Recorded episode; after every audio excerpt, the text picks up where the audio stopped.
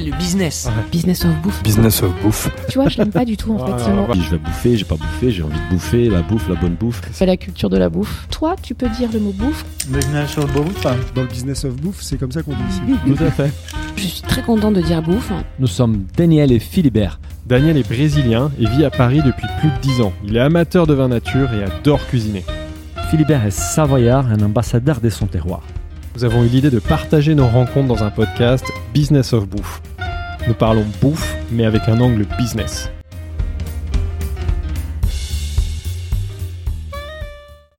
Bonjour, nous sommes aujourd'hui avec euh, Édouard Morange, le cofondateur euh, d'épicerie. Bonjour Édouard. Bonjour. Alors aujourd'hui, on va passer un petit moment ensemble pour découvrir ton parcours. On va découvrir aussi tes aspirations et notamment euh, celles qui nous passionnent la, la bouffe. Et on va essayer de comprendre comment tu es arrivé à la bouffe. Et ensuite, on va parler évidemment de, tes différents business. J'en parle au pluriel parce que tu es un serial entrepreneur, donc c'est intéressant de comprendre ton parcours et comment tu es arrivé à épicerie. Et évidemment, on parlera un peu plus en détail d'épicerie. Mais avant ça, je te laisse euh, la parole pour te présenter en, en deux mots, et surtout sur les, les sujets perso pour te connaître un peu mieux. Bah écoute, je suis donc euh, un des cofondateurs d'épicerie, j'ai 47 ans, euh, quatre enfants, passionné euh, par effectivement le sujet de les nourrir bien. Et, euh, et à travers épicerie, j'ai réussi à allier à la fois mon, mon parcours d'entrepreneur qui date de plus de 25 ans aujourd'hui et, et cette passion qui me motive déjà depuis plusieurs années. Justement, nous, on aime bien commencer la, la, la conversation sur pourquoi la bouffe. Donc, du coup, la bouffe, comment ça t'est venu? Donc, c'est, tu le disais peut-être par rapport à tes enfants, une prise de conscience. Bah, disons que j'ai eu la chance, euh, comme euh, beaucoup de gens euh, qui sont nés euh, dans les années 70, de grandir avec des, des, des grands-mères et des euh, et, et des parents qui faisaient encore la cuisine. Euh, le, le micro-ondes n'existait pas encore chez moi quand j'étais petit, et, et donc j'ai grandi dans les dans les jupes de ma grand-mère à, à regarder faire des plats euh, du terroir, cuisine, des- ouais, la, la vraie cuisine. Je me souviens que euh, je la voyais préparer mes plats préférés. C'est euh, quoi, les, tes- quoi, sont quoi tes plats les, plats, les plats un peu Madeleine de Proust, si tu veux, c'est le poulet à l'estragon, euh, la langue de bœuf euh, sauce madère, ce genre de choses, quoi. Du coup, tu, c'est des plats que tu cuisines aujourd'hui. euh, j'ai non, c'est pas les plats, Ouais, c'est pas mes ouais. plats à moi, Ouais. c'est les plats de ma grand-mère. Et euh, mais euh, mais c'est vrai que du coup, euh, j'ai j'ai eu envie de quand quand j'ai eu des enfants, notamment, j'ai eu mes premiers enfants assez tôt, euh, de d'arrêter euh, le mode de- d'alimentation que j'avais pris euh, quand j'étais étudiant ou que j'ai commencé à bosser. J'ai commencé à bosser assez tôt en start-up, donc forcément peu de temps et une alimentation pas super équilibrée. ouais. Et euh, à l'arrivée de, de mes premiers enfants, j'avais euh, 28 ans quand ma fille est née. Est, est née et ben, je me suis dit, il faut euh, que je fasse gaffe, euh, que euh, je me réapproprie en fait euh, cette euh, cette tradition de de se nourrir à partir de de produits que euh, que j'ai été chercher chez le chez le commerçant et que je fasse un minimum la cuisine tous les jours. Et comment tu es arrivé à rentrer dans l'univers du business de la bouffe? Parce que tu as, tu, tu, tu aimes la bouffe, tu as cuisiné pour tes enfants, mais tu as mis un peu de temps à, à travailler dans cet univers-là. Ouais, j'ai mis euh, assez longtemps en réalité, puisque c'est vrai que euh, moi j'ai un parcours euh, d'entrepreneur. Euh, épicerie euh, est la cinquième boîte que je monte, et les quatre premières étaient pas du tout dans l'univers de la, de la bouffe. La première, euh, euh, après une expérience où je faisais des, des CD-ROM culturels euh, à la fin des années 90, ma, ma première création d'entreprise c'était Monsieur Cinéma, Ouais, une encyclopédie euh, montée avec l'équipe de Pierre Tchernia ouais. euh, à, à l'époque euh, qui, euh, qui était encore à la télé et euh, où on était une, une véritable encyclopédie avec des, euh, des, des fiches sur les films, les acteurs, les réalisateurs, des, euh, des bandes annonces. Et, euh, et c'était un super projet euh, entrepreneurial sur un sujet passionnant, euh, mais sur lequel j'avais pas d'historique, quoi. Là, le modèle, c'était quoi? C'était de l'info disponible euh, sur Internet avec quoi, un abonnement euh? Il y avait non, c'était là, c'était une encyclopédie euh, gratuite Ouais, gratuit. euh, sur lequel on greffait des services type achat de DVD. À l'époque, c'était encore les DVD.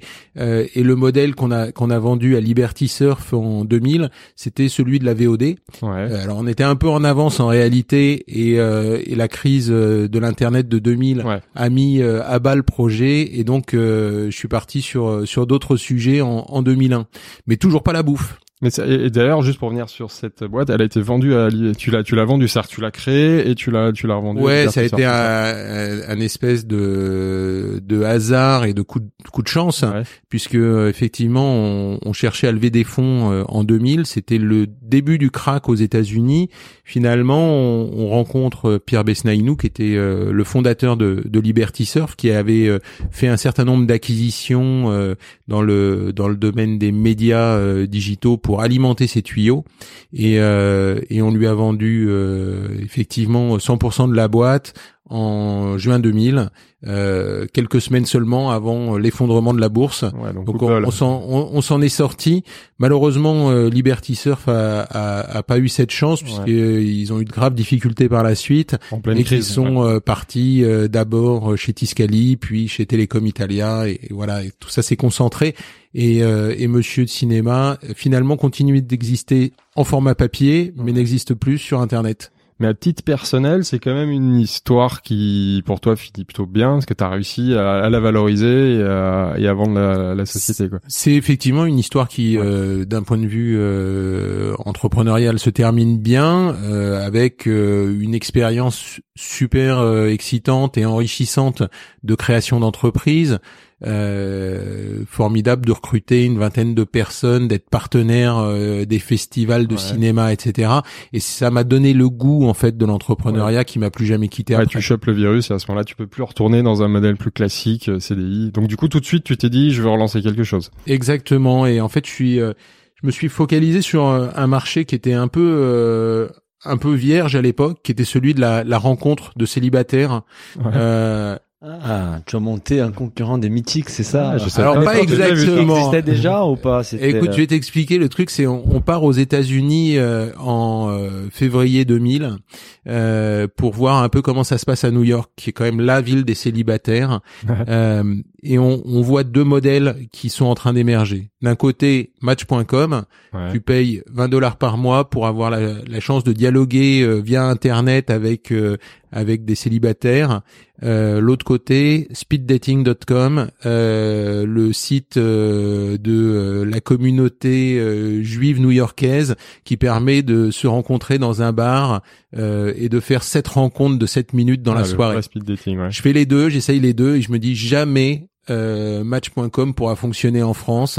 Personne ne voudra jamais payer euh, 20 euros pour euh, faire des rencontres sur Internet. Par contre, effectivement, lancer des, des rencontres dans les bars, ça c'est un truc qui euh, qui euh, peut cartonner. Et donc on a lancé en, en juin 2000, euh, 2001 euh, 7minutes.com, le premier site de speed dating en France. Il y avait rien à l'époque encore. euh, Non, et ce qui est amusant, c'est tu tu parlais de Marc Simoncini. Marc Simoncini a lancé la même semaine Mythique. Mythique, ouais. Vous avez lancé ça la, La, même semaine la même semaine, euh, son communiqué est parti en même temps que nous. ouais, Et, euh, et, et, et franchement, j'étais convaincu que euh, il partait, euh, il partait dans la mauvaise direction. Et puis, euh, bah, l'histoire a montré que finalement, il a eu raison. Bon, après, il y a l'exécution qu'il a eue qui était euh, très impressionnante.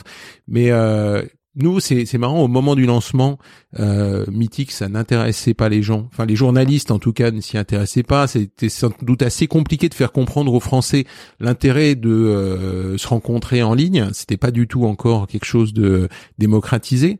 Euh, par contre, nos soirées ont explosé dès la dès la première semaine. Où la promesse est différente, c'est qu'en effet, vous facilitez les rencontres qui sont tout de suite physiques. Euh, Exactement. donc ça rassure un peu plus. Donc Et, ça, ça a euh, bien marché au début. Ça a cartonné, on a eu une couverture euh, média et- et extrêmement importante euh, dès les premières semaines. Les euh, toutes les télés, les radios venaient interviewer ces ces gens qui faisaient des rencontres dans les bars parisiens et et on a lancé euh, l'activité pendant un an, ça s'est très bien développé.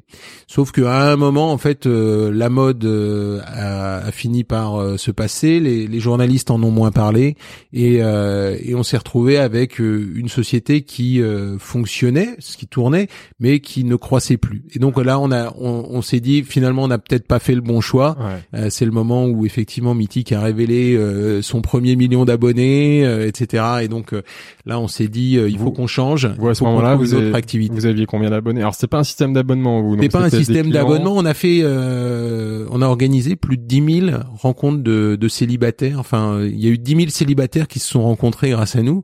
On a euh, quelques dizaines de mariages et, certainement enfants, quelques centaines enfants. d'enfants à notre à notre actif. C'est gratifiant, ça. Bah écoute, euh, c'était en tout cas assez sympathique, même si euh, économiquement c'était pas une énorme C'est réussite. pas ça qui te fait bouffer. ouais. C'était une belle réussite en termes de RP et ça, ça me permet de d'enchaîner sur euh, l'expérience suivante. En fait, ce qu'on a réussi à faire pour euh, pour euh, cette minute, en fait, on l'a fait ensuite pour des grandes marques. Ouais. Le, la première ayant été Yahoo à l'époque, qui lançait son site de rencontre et on a, euh, ils sont venus nous voir en disant vous connaissez parfaitement ce secteur.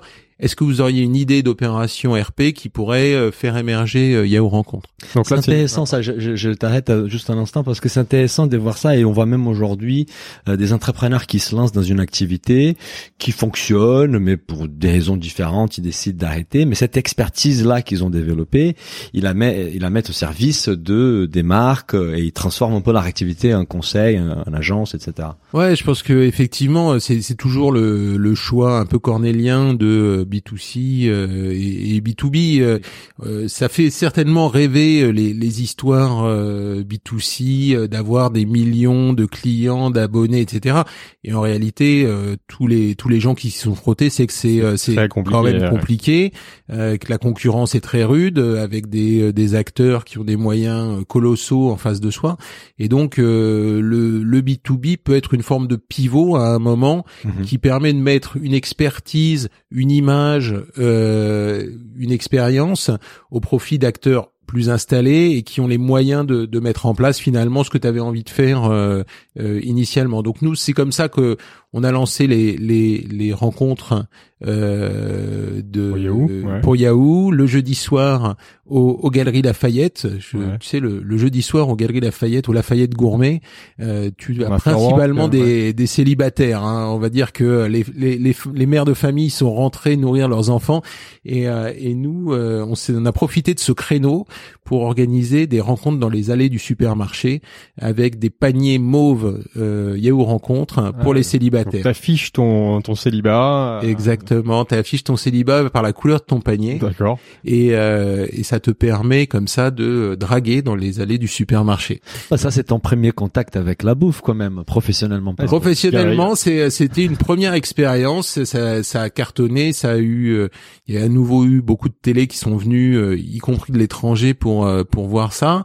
Euh, ça a eu différents prix euh, de de communication et ça a lancé notre activité d'agence de communication qui après nous a amené à travailler avec des acteurs comme Orange, comme Unibail, euh, comme euh, Footlocker et d'autres.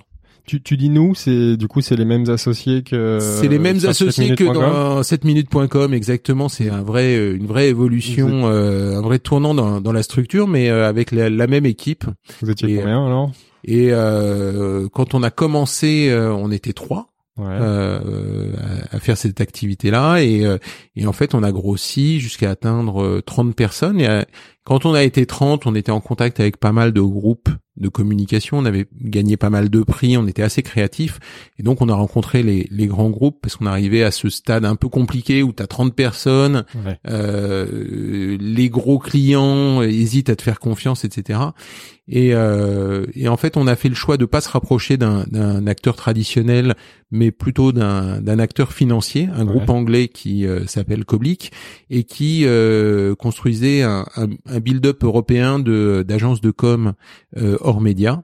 Et donc, on a vendu en, en 2006 et on a continué à, à gérer euh, pour euh, pour le compte de, du groupe D'accord. le, le Ouais, projet jusqu'en ouais. 2011. D'accord. Et en 2011 donc tu rejoins Jamie Oliver euh, Food Foundation. Comment Exactement. En fait, le truc, c'est que je, au bout de dix ans euh, de euh, communication pour euh, différents types de produits euh, industriels, je, je suis un peu en quête de sens, on va dire. Ah, c'est là on rejoint notre sujet d'introduction sur la sur la sur le food notamment. Voilà, exactement. Donc j'étais euh, j'étais euh, membre de Slow Food depuis quelques années déjà à Paris, euh, militant pour les produits euh, sains, justes et bons Ouais. euh, au sein de Slow Food. Euh, ne trouvant pas tout à fait le fonctionnement de Slow Food en France euh, super efficace pour euh, pour se diffuser, à ce moment-là, Jamie Oliver fait une conférence TED euh, qui euh, qui fait passer un message très clair, c'est que euh, les produits transformés qu'on donne à nos enfants euh, sont des vecteurs de d'épidémies, de, de diabète, maladies cardiovasculaires et Ça, j'en passe. Dès 2011. Maintenant, aujourd'hui, c'est très très répandu comme idée, mais en 2011, ouais. Bah, disons que ça a ouvert les yeux de pas mal de gens. Je pense que c'est un c'est un chef qui euh, une belle notoriété. Ouais. une belle notoriété dans le, dans dans le monde anglo-saxon et même en, en France et euh, et surtout une, une vraie capacité à faire passer les messages, je pense. Et euh, et ça nous a permis euh, effectivement euh, de mobiliser une petite équipe de de bénévoles. Donc eux, euh, à travers la fondation, ont cherché des des ambassadeurs dans dans différents pays. dit Euh, je crois qu'à la fin, il y avait euh, plus de 70 pays où il y a des, des ambassadeurs et euh, on organisait des, des événements, notamment lors du Food Revolution Day qui Ouais. euh, généralement euh, se passe au mois de, de mai, euh, pour sensibiliser euh, à la fois dans les écoles, dans euh, sur les marchés, dans les entreprises, les gens euh, à la nécessité de revenir à une alimentation faite à partir de produits frais. Il n'était pas rentré dans, euh, dans dans des choses plus spécifiques. Il militait pas pour le bio, il militait pas pour euh, le flexitarisme, etc. On était vraiment juste aux, prémices euh, de, de de ce mouvement de réappropriation de la cuisine. Et son message, c'était si vous voulez que vos enfants aient une espérance de vie qui soit au moins équivalente à la vôtre, il est important que vous leur appreniez à cuisiner et que vous leur donniez des produits frais, euh, cuisinés à la maison. Ouais. Et donc lui euh, aller dans les écoles. Euh, L'Angleterre en plus, je veux dire, c'est un c'est un pays où il y a on part de loin quoi. Voilà, c'est ça. Et donc il allait dans les cantines, euh, il, euh, il apprenait aux cuisiniers à, à travailler les produits frais, il faisait des émissions euh, ou, ou des magazines dans lesquels il, il- il expliquait que faire la cuisine, ça permet à la fois de, de, de se réapproprier son alimentation, mais euh, ça coûte pas forcément plus cher, Mm. ça prend pas forcément énormément de temps et c'est important si on veut euh, si on veut euh, avoir une une vie saine et une, une bonne vie quoi, comme disent les philosophes. Ouais, c'est comme nous disait Nicolas, la meilleure façon de savoir c'est qu'on mange, c'est de cuisiner nous-mêmes, en fait. C'est la seule façon, je dirais même, parce qu'aujourd'hui, euh, dans les plats cuisinés, on a, euh, on a effectivement euh, des choses qu'on n'imagine pas. euh, pourquoi dans des plats euh, assez traditionnels, en tout cas sur la photo du packaging, on va retrouver non seulement des conservateurs, des exhausteurs de goût, Du etc., mais du sucre, en quantité, des matières grasses végétales euh, que, que on- ça ne viendrait pas à l'idée de mettre dans, dans le plat si on le prépare soi-même. Donc euh, c'était euh, c'est une belle expérience que j'ai. Euh, Et là, tu étais autant que bénévole, tu étais... purement bénévolement. Ah, exactement. T'es Euh, ambassadeur, c'est ça? T'es ambassadeur de- J'étais ambassadeur. Alors pour pour différentes raisons, la fondation a un peu changé euh, son modèle et euh, et aujourd'hui de toute façon se focalise plus sur les pays anglo-saxons Ouais. euh, où ils sont mieux implantés. Mais euh, pendant quatre ans, je me suis occupé effectivement de représenter la fondation euh, dans les médias et d'organiser les événements euh, Donc, de en. France. En France, en France. Exactement. T'as fait ça pendant quatre ans et après. Et pendant ce temps-là, en 2000, fait, ouais. j'ai- monté une Oui, autre, parce que oui, voilà, une autre t'as pas boîte parce qu'il fallait bien vivre. fallait bien que je vive, que, que je Sauf si t'avais très très bien vendu la, la boîte précédente, mais il faut quand même. Mais vivre. même de toute façon, euh, au-delà de, de- des- des besoins financiers qui, qui restent euh, quand même importants, euh, euh, il y a euh, il y a aussi le- l'envie de, de, de créer des De projets, etc. Je crée euh, à ce moment-là avec euh, un autre associé une une plateforme qui s'appelle Story Player et qui permet euh, de lire des histoires euh, à ses enfants en utilisant les supports numériques, tablettes, smartphones, ordinateurs. Euh, pour les enfants, en fait, il y a une, y a une spécificité, c'est que les, euh, les livres pour enfants, c'est des li- livres que tu lis à voix haute euh, à, à ton enfant. Et donc, en fait, on a utilisé le, le digital pour permettre non seulement d'écouter le livre lu par un conteur, mais pour enregistrer ta propre version. Et, et si tu le souhaites, pouvoir la partager, y compris à distance, si euh, tes petits enfants, tes neveux ou euh, nièces habitent pas à côté de chez toi. Et la voix comme ça euh, de d'un Du euh, papy, d'un euh, etc. euh, sur euh, sur des histoires, c'est extrêmement important. Et donc on a on a développé et la boîte existe toujours euh, cette plateforme qui euh, en fait marche assez bien à l'étranger Ouais. notamment dans les lycées français, les euh, instituts culturels, etc. Donc euh, au Brésil euh, ou ou même à Irkoutsk, euh, etc. Les, ouais. les, les francophones qui n'ont pas d'accès très facile aux livres euh, ont le moyen d'avoir des milliers d'histoires à portée de main et en plus que ces histoires soient lues par les membres de la famille qui euh, potentiellement sont restés euh, en France. Et c'est quoi C'est un abonnement en fait? On paye un abonnement. on Exactement, c'est un abonnement, euh, accès illimité, 5 euros par mois. Et c'est un projet qui te prend du temps aujourd'hui ou c'est un side project euh Alors aujourd'hui, en fait, moi j'ai arrêté de, de travailler dessus. On, on s'est heurté à une vraie difficulté sur le marché français et euh, notamment sur le, le B2C. Mhm. C'est celui de euh, de- d'arriver à, à, à, à passer le cap de la lecture sur écran avec les enfants. Et, et je suis moi-même obligé d'admettre que quand je rentre le soir, aujourd'hui j'ai des j'ai des petits à Ouais. qui je lis encore des histoires. Les grands, euh, j'ai arrêté, mais euh, j'ai j'ai des tout petits euh, à qui je lis des histoires. Et je préfère 100 fois leur lire une histoire sur un livre papier que de prendre ma tablette pour euh, lire une histoire. Donc en fait, on a on a un peu sous-estimé ce, ce facteur-là, et aujourd'hui, c'est une activité qui continue euh, dans les bibliothèques, euh, dans les médiathèques, les à l'étranger. Mais euh, mon associé de s'en occupe toujours, euh, et moi, c'est- j'ai pris un peu un peu le large, et, euh, et j'ai rejoint deux autres personnes Ouais. pour monter épicerie Ah, donc c'est en l'épicerie 2016. d'étape d'après. Voilà. Ça, ça nous intéresse. Alors, on arrive au sujet. Là Ouais. aussi, On arrive au sujet business bouffe. On veut savoir comment cette rencontre a eu lieu. Euh, on a lu des choses en fait, mais c'était pas très clair pour nous d'où vient la rencontre, euh, comment tu as rencontré Elsa. Et... Qui a eu l'idée au début Voilà. Écoute, en fait, euh, Elsa euh, Hermal, qui est euh, un, un de, des trois cofondateurs, puisqu'on on est trois, Elsa Hermal, Marc Ménazé et moi. Ouais. Euh, Elsa Hermal a organisé le euh, Startup Weekend Food à Paris. Ouais. Et donc, euh, dans cet événement, il y a des mentors qui viennent accompagner des, euh, des jeunes qui veulent se lancer euh, et, et créer un projet en 48 heures. Et donc, elle avait fait appel à Marc et à moi. Ouais. Et donc dans cette euh, effervescence de, euh, de jeunes qui montaient des projets et qui réfléchissaient à comment ils allaient pouvoir euh, imaginer euh, la startup food de demain, euh, Marc et moi on se connaissait, on s'est retrouvés et, euh, et on a commencé à se dire il y a quand même un sujet qui euh, qui est intéressant actuellement, c'est le lancement de toutes ces plateformes. On était au début de Take It Easy, de Deliveroo, Deliveroo, ouais. etc. Euh, c'est c'est intéressant ce modèle. Euh, c'est aujourd'hui sur des produits euh, typiquement pizza, burger, euh, sushi. Issu de la restauration rapide. enfin, ouais, et de la restaurant. restauration rapide essentiellement? On peut pas manger ça tous les jours. Et quand t'as une famille, tu peux carrément pas manger ça même euh, chaque semaine. Mhm. Donc, est-ce que ce modèle-là, entre guillemets, on pourrait l'adapter à des produits euh, frais de commerçants euh, du quotidien, des bouchers, des poissonniers, des primeurs, etc. Et, euh, Mais l'idée vient comment? Vous discutez, vous parlez de modèles, vous dites pourquoi pas appliquer ça ailleurs ou comment, En comment fait, vous avez oui, c'est euh, euh, c'est c'est euh, c'est ça parce que dans le dans le week-end, t'as des euh, t'as des gens qui euh, réfléchissent à des euh, des livres like, etc. Ouais, les brainstorming, des réflexions des, comme des ça. ouais. Euh, Marc, euh, qui est un investisseur euh, qui euh, qui est déjà présent dans plein de startups, est très au fait de l'économie des places de marché et euh, donc euh, tout euh, toutes ces euh, toutes ces startups, il connaît les economics, euh, les euh, les notions de euh, de fidélité, de panier moyen, etc.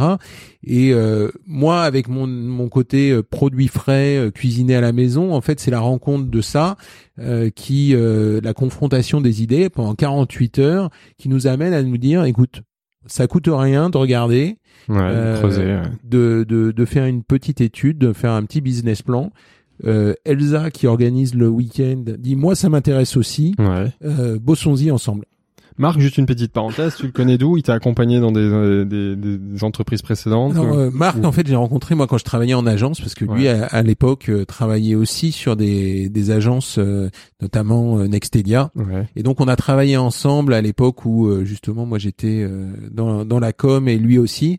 Et puis, on a gardé contact parce que euh, au-delà de, au-delà du business qu'on a fait ensemble, on s'est bon bien fit, entendu. ouais. Mm. Et, euh, et comme on était tous les deux dans des univers start-up, on, on s'est croisés dans plein d'événements, etc. Donc euh, là, c'était l'opportunité en fait de monter un De projet ensemble. ensemble, ouais. Euh, et c'est Elsa qui était euh, dès le début, ouais. Donc, disponible disponible à, à cette époque-là, qui quittait une start-up. Alors elle, elle avait euh, elle avait 25 ans à l'époque. euh, elle euh, elle venait d'une faire une première expérience euh, chez So Much More, euh, qui était euh, une start-up de requête internet. Mhm. Et elle a envie de se lancer. Et donc elle dit, écoute, moi j'ai du temps, donc euh, j'avance euh, avec vous, euh, et puis on, on voit si euh, si ça fonctionne. Et comme elle avait du temps, effectivement, elle a pris le projet à bras le corps. Elle a été voir un certain nombre de commerçants pour essayer Ouais. de bien comprendre quels étaient leurs besoins, euh, où est-ce qu'ils en étaient euh, au niveau de, de la maturité euh, au digital. Et, euh, et assez rapidement, on s'est rendu compte que effectivement, ce qui n'aurait sans doute pas été possible quelques années auparavant euh, avec euh, des bouchers ou des poissonniers, on était à un moment où ils étaient prêts à, à switcher et à se mettre euh, à se mettre à vendre euh, en, en digital. Ouais, vous sentez qu'il y a un besoin euh, du côté des commerçants d'aller vers du digital et de se faire accompagner par un acteur parce que c'est un autre C'est pas vraiment un besoin, je dirais. Pas encore euh, clarifié pas, pas, pas exprimé comme ça. pas exprimé comme ça. C'est euh, c'est le sentiment effectivement qu'il est en train de se passer quelque chose. Euh, il voit passer ses livreurs avec des sacs à dos qui transportent des plats de, de restaurants. Ils entendent parler d'Amazon euh, Fresh à l'époque euh, qui euh, menace d'arriver. Tous les euh, tous les distributeurs euh, de la grande distribution euh, font de la livraison, etc. Et ils se disent il faut qu'on il faut qu'on On se fasse attention. ouais. Mm. Si on veut être là dans dix ans, il faut que on se euh, se mette à comprendre comment ça se passe. Et en fait, euh, ils ont ils identifient pas ça nécessairement comme un besoin clair, euh, mais en tout Mais cas, ça la- les intéresse. Mais il y a de l'intérêt, il y a de la matière, donc ça le, vous donne envie le de creuser. besoin, le besoin, c'est vraiment côté euh, Conso. côté, Ouais. côté conso. Euh, là, c'est évident. Euh, Paris est devenu une ville où c'est difficile de circuler, euh, où les gens ont pris l'habitude de se faire livrer, où on finit euh, de bosser Ouais. tard le soir, et, et les commerçants, eux, pour des raisons purement euh, légales, ils, ferment font- toujours à 19h ou euh, 19h30. Ils se lèvent tôt le matin et, forcément il y a un espèce de désalignement avec euh, avec leur euh, leur clientèle.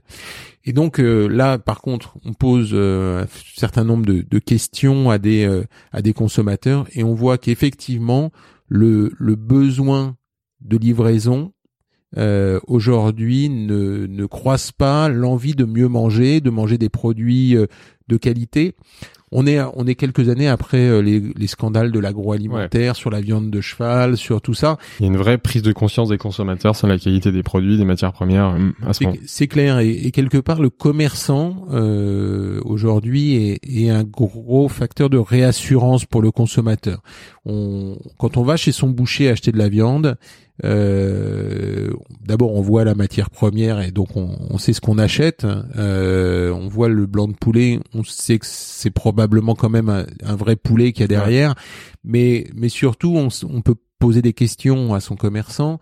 Euh, on le regarde dans les yeux et on sait qu'il nous ment pas quoi. Ouais, y a voilà. Une caution, une On prescription d'un professionnel. ouais. Hum. On est voilà, c'est euh, aujourd'hui les commerçants euh, sont des euh, des gens qui sont les meilleurs acheteurs entre guillemets euh, de de l'univers de l'agroalimentaire. Ils, ils connaissent les éleveurs, euh, ils connaissent les euh, les euh, les les gens qui font du fromage Ouais, pour les fromagers, etc. Donc c'est euh, c'est des gens à qui on fait confiance. Et si on revient donc à Elsa, donc elle se lance, euh, elle va voir les commerçants. En parallèle, vous faites des études de Conso. consommateurs. Vous, vous voyez qu'il y a un besoin côté consommateur, une ouverture côté commerçant. Et vous lancez quoi? Vous lancez un, un, un, un pilote. On a vu que vous avez levé en 2016 euh, 700 000 euros. Tu vas nous raconter un Mhm. peu plus de- sur cet épisode-là. Mais est-ce que vous aviez déjà un, un, un, un produit qui existait Il y avait déjà un début d'épicerie ou c'était juste une idée Alors euh, au départ c'est toujours une idée euh, sur un PowerPoint et on a commencé à aller voir les commerçants même pour leur vendre la solution. Donc le, le modèle, hein, c'est un modèle de plateforme. On, on est allé voir les commerçants en disant voilà on vous amène une solution qui vous permet d'avoir votre catalogue de 200 produits en ligne que vous pouvez vendre euh, aux gens qui sont dans un rayon de 3 kilomètres autour de chez vous. Mhm. Et, euh, et toucher ainsi finalement des gens qui euh, ne se seraient pas déplacés jusqu'à la boutique parce que euh, ils n'ont pas le temps de, de se déplacer.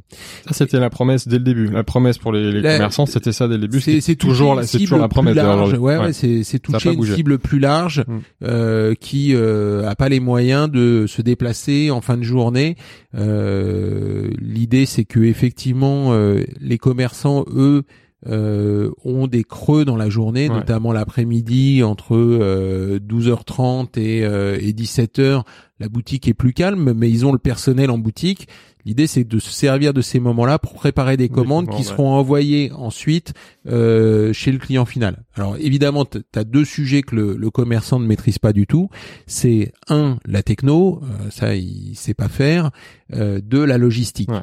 Et, euh, et nous, Ça on lui apporte amenez, une ouais. solution euh, clé en main qui lui permet, entre guillemets, à la fois d'avoir des, des nouveaux clients qui vont commander en ligne.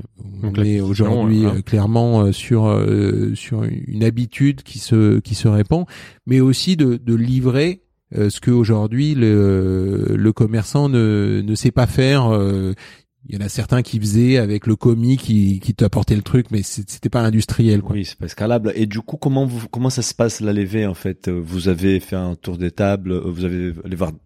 La, la première levée, alors donc on, la création nous a permis euh, de, de, de créer, je dirais, le, le, le proof of concept. Ouais. Euh, la première levée se fait auprès de Business Angel qu'on connaît euh, Marc et moi de longue date. Euh, c'est des gens euh, qui avec qui on a travaillé, qui sont des investisseurs euh, déjà dans euh, différentes startups.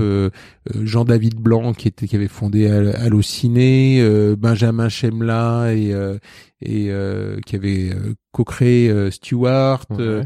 euh, d'autres euh, d'autres personnes comme euh, Michael Benabou qui De euh, était vente cofondateur privée, ouais. de vente privée, etc. Donc ça, c'est tout de suite une première levée. C'est c'est la fameuse levée de 700 000 euros. C'est dès le- l'amorçage. C'était dès le début, avant le lancement, en Donc il n'y a, pas de a pas de produit Il encore y a à pas ce de produit. C'est ça qui euh, vous a permis de de lancer le ensuite, produit, euh, de finir De le créer, produit voilà, ça, et ouais. de, lan- de lancer le. Parce qu'il n'y a pas des le profils techniques en fait. euh, Il n'y a pas des développeurs dans l'équipe fondatrice, donc vous êtes ensuite allé chercher. euh, On a effectivement un fondateur, un, un développeur, un CTO qui nous a rejoint Après, euh, ouais, juste euh, quand on a justement euh, Levé les levé les fonds pour euh, pour compléter l'équipe. Absolument. Et ça, c'est un sujet nous qui nous intéresse. C'est comment on fait pour lever 700 000 euros à partir d'un PowerPoint finalement. Parce qu'il y a- t'as pas encore de sujet, donc c'est il y a des études. Il y a, Il y a, il y a évidemment les études, il y a, il y a aussi le, le track record Ouais. des gens qui sont euh, à l'origine du projet. Euh, clairement, euh, euh, c'était euh, beaucoup plus facile euh, du fait euh, de la présence de Marc et, et de moi Ouais. pour euh,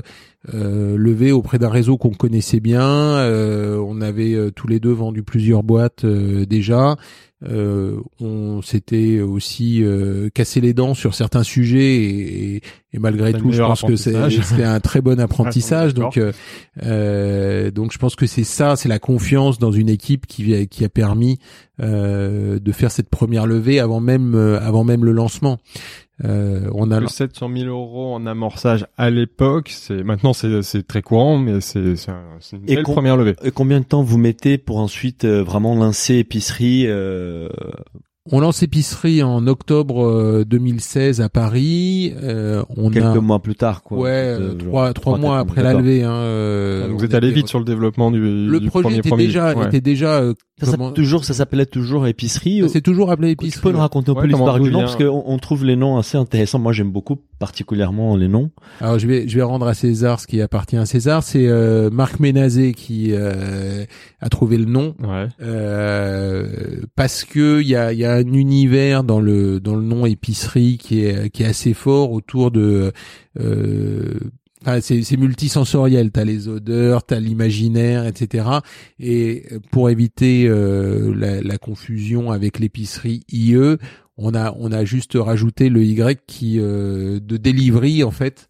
Mhm. qui euh, nous euh, nous différencie des des autres épiceries fines. Et qui modernise le concept. Ouais, c'est un nom qu'on connaît. Et par exemple, en SEO, vous êtes euh, les seuls euh, en France à porter ces noms-là, en fait, Voilà, avec les Grecs. exactement. C'est- Et, euh, et je pense que c'est euh, c'est assez facilement Tout mémorisable. à fait, c'est un mot qu'on connaît. Euh, donc euh, donc euh, c'est c'est Marc qui, nom, s'est- ouais, c'est qui a trouvé le nom et qui euh, et qui a racheté les noms de domaine puisque euh, Qui était disponible euh, non ils n'étaient pas disponibles en Tu l'as point acheté points .fr euh, d'abord. on a acheté le point .fr et on a négocié euh, le le point .com avec Combien le- ça le coûte Juste pour curiosité, avoir une idée de. Ah, je dirais que ça dépend vraiment euh, de, du, du nom, mais euh, ça peut aller de quelques centaines de dollars à plusieurs, euh, j'imagine plusieurs centaines de milliers de dollars. Dans notre cas, euh, on était euh, à- plutôt à quelques milliers d'euros euh, sur. euh, Ça sur- va.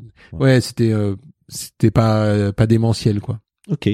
Et bon, et du coup, vous lancez, vous commencez au démarrage avec combien de, de... c'est- c'est- qu'est-ce qui vient d'abord? C'est les consommateurs, les commerçants, vous avancez en Bah, parallèle t'es- avec t'es- les t'es deux, obligé, ouais. t'es obligé de commencer par l'offre en fait, Ouais. Par les comme dans commerçants. toutes les euh, places de marché. Donc on lance avec 200 euh, 200 commerçants euh, qu'on a euh, grâce à une équipe de choc euh, de bizdev Ouais. réussi à signer. En combien de temps vous signez 200 euh, juste 200, on a fait ça en quatre mois à peu près. D'accord. Il devait un peu de presse aussi à ce moment-là, ce qui devait aider. Moi, je me souviens commence à avoir un peu de ouais, presse, effectivement, avec des petits, titres un peu accrocheurs. euh, euh, pour... Voilà, on est on est dans un secteur où c'est vrai que euh, euh, les journalistes sont Mm, intéressés des nouvelles initiatives. Donc, euh, effectivement, on acquiert euh, une certaine crédibilité. Les euh, euh, les commerçants jouent le jeu euh, et donc on, en quelques mois on, on crée euh, les 200 euh, boutiques euh, euh, en ligne sur épicerie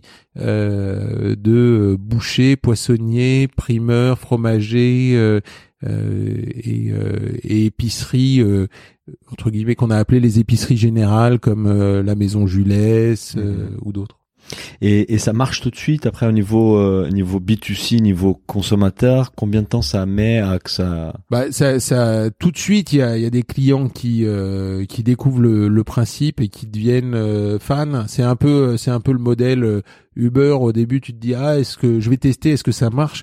Quand tu t'aperçois que tu peux te faire livrer euh, en, en moins d'une heure euh, les produits euh, d'une boucherie euh, de quartier, mais aussi euh, d'un boucher euh, meilleur ouvrier de France, que euh, toi t'as pas de poissonnerie dans ton quartier et que tu vas pouvoir aller euh, chercher une poissonnerie dans l'arrondissement d'à côté, ou que t'es pas fan de des gâteaux de ta, ta boulangerie d'en bas, mais que tu peux commander du Michalak, ça devient très vite addictif en fait. Et donc on a assez vite des clients dont on constate la récurrence euh, Et on fidèle assez vite. assez ouais, vite ouais, exactement. Mais bon au signe. départ, au départ, ils sont pas, ils sont pas extrêmement nombreux. Mm. Euh, Oui, oui, au début, au début, t'as, t'as quasiment euh, euh, 200, ou, euh, 200 commerçants, euh, 200 400, clients euh, fidèles, ouais. 400 clients le premier mois, si tu veux. Et, euh, et petit à petit, les choses se développent.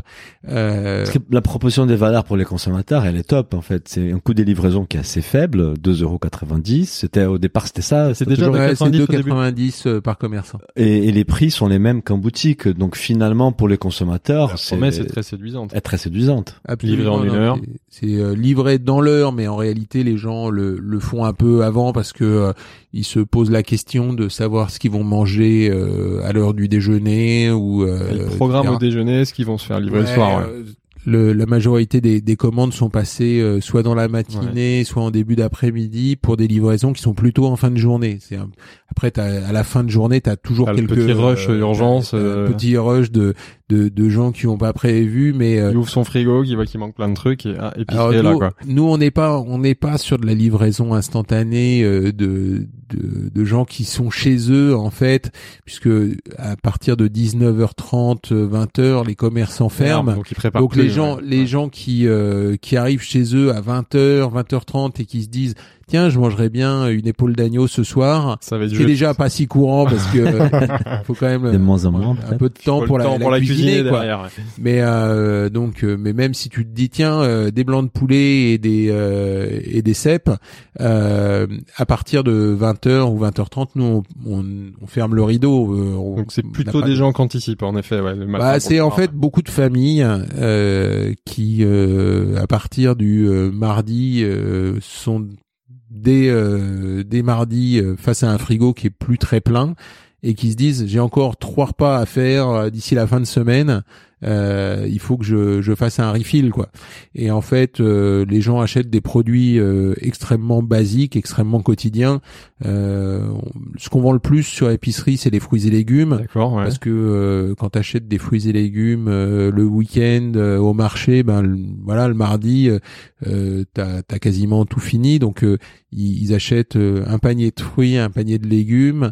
Euh, sur la viande, les gens en mangent un peu moins, mais Tu vois ça dans, ton tes chiffres, tu vois un peu la baisse des commandes de Alors, boucher par exemple. Nous, on est, euh, on n'a pas, on n'a pas de baisse parce que vu qu'on part de bas, si Ouais. tu veux, on, on est en croissance continue. Mais, mais ce qui est sûr, c'est que euh, notre vente numéro un, c'est les fruits et légumes parce que les gens en mangent tous les jours. Ouais. Euh, après, c'est la viande et le poisson que les gens mangent plus occasionnellement. Et Au même niveau, viande et poisson ou plus viande que poisson? Euh, c'est à peu près pareil. C'est à peu près pareil. C'est à peu près pareil. Je pense que euh, le poisson, c'est un produit qui est à la fois euh, un peu plus rare et un peu plus luxueux euh, Mhm. à Paris.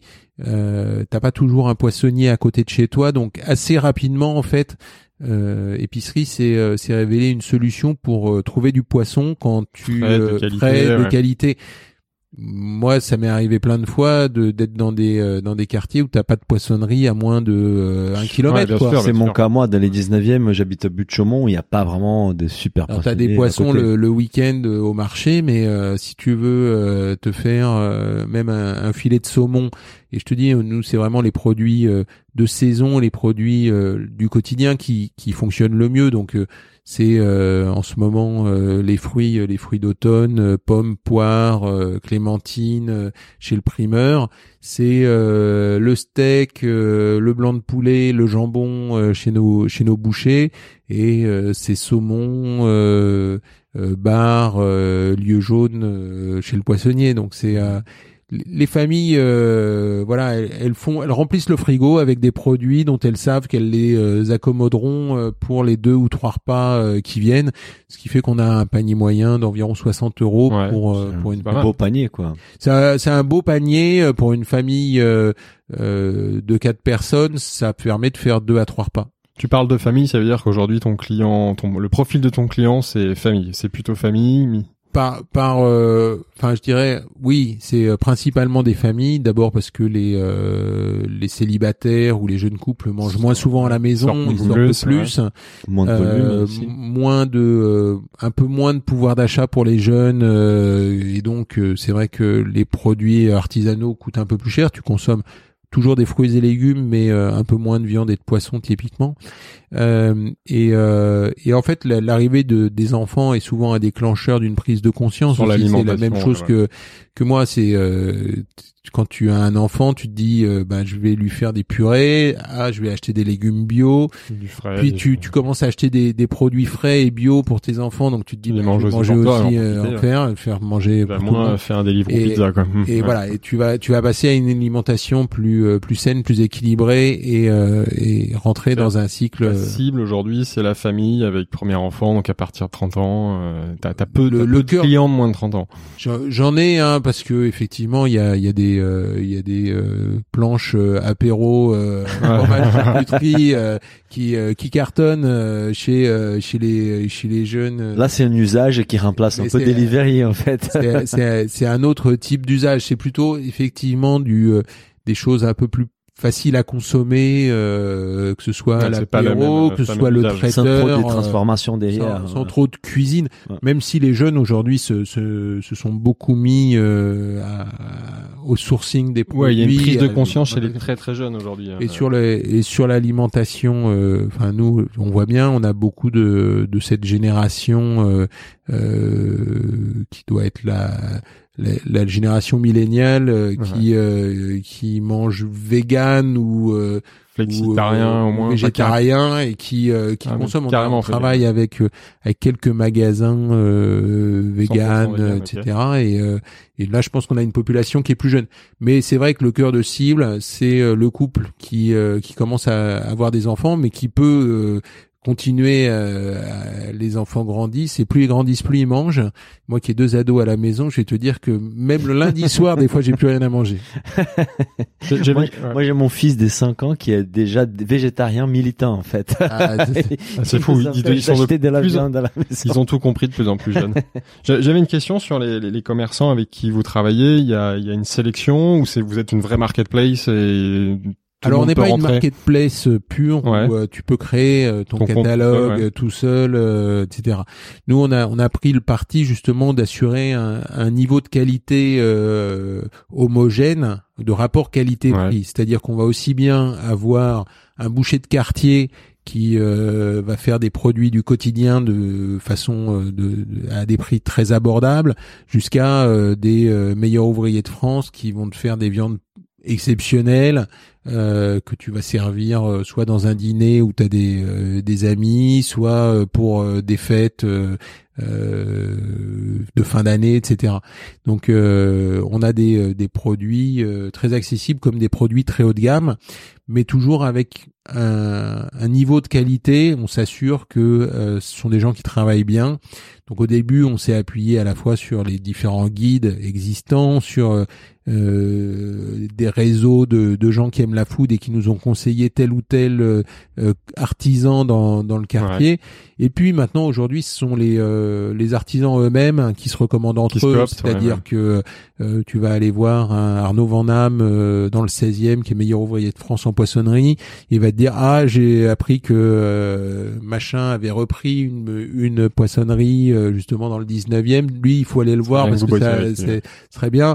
Euh, par contre, euh, tel mec, euh, franchement, euh, faites attention, c'est pas, c'est pas toujours de la top qualité. Donc, Vous avez, on, on, on y va, on va voir les commerçants, on discute avec eux, on s'assure que c'est des professionnels, on goûte un certain nombre Mhm. de produits. Euh, dans la cuisine qu'on a vu tout à l'heure, Ouais, ouais, on, bureaux. on teste Ouais. euh, chaque semaine, on fait des dégustations de, de commerçants et euh, et, euh, Et vous refusez parfois des commerçants, ça vous est arrivé Ouais, ouais, ça nous coup arrive, ça nous arrive euh, soit de, de de refuser des commerçants, soit euh, euh, de de pas aller euh, de pas aller les voir tout simplement. Ouais.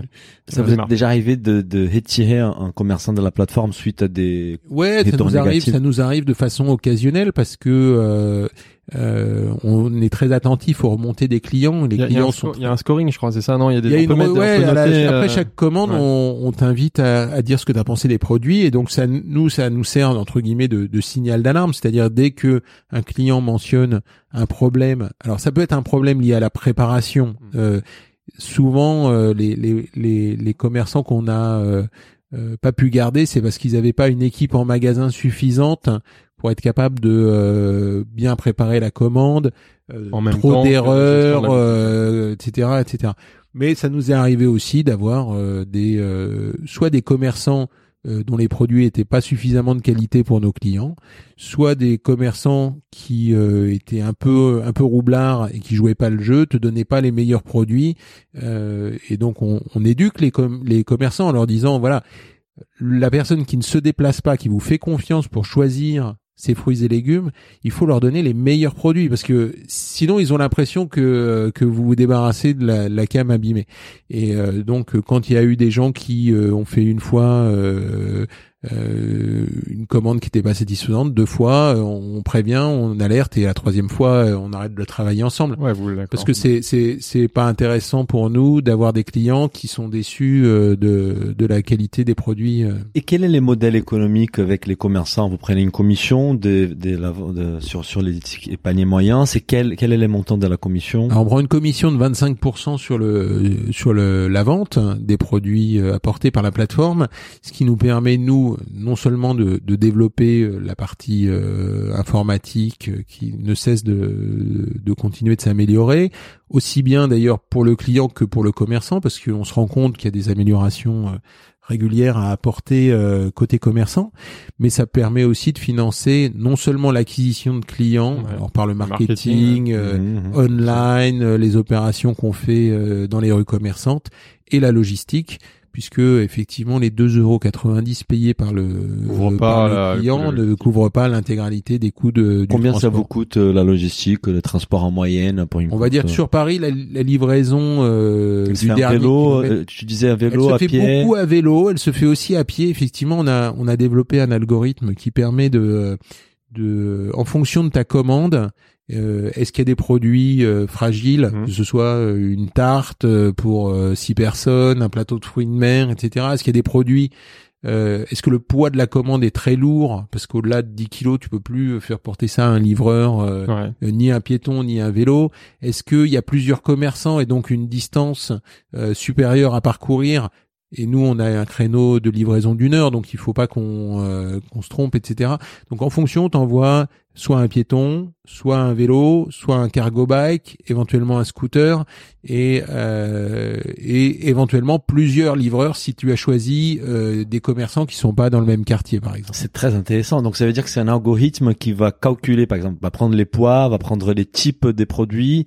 Il va dire, bah, le livreur euh, pour cette commande-là, c'est plutôt quelqu'un qui va à pied ou quelqu'un qui va à vélo. Voilà, typiquement. Ça euh, c'était si- développé ici chez vous. Ouais, nous, on l'a ouais, dé- ouais, développé chez vous, ici, ouais, parce que en fait c'est euh, c'est un modèle qui est assez euh, qui n'existe pas en fait dans dans aucun business. C'est clair. ouais. Euh, on a euh, eu des euh, des mecs qui venaient de start-up où euh, pourtant on, tr- on transportait des choses assez différentes euh, dans l'univers de de la déco par exemple où les mecs transportaient parfois un canapé, parfois un poster. Donc déjà tu as des problématiques comme ça mais quand tu l'appliques aux frais avec des produits à température ambiante, des des produits euh, euh, frais euh, des euh, des questions de fragilité des produits tu vois. Si on quand on livre euh, des fruits et légumes euh, si tu euh, si t'en as trop il faut les euh, il faut pas les abîmer en mettant euh, par dessus d'autres produits qui Bien peuvent sûr. être lourds.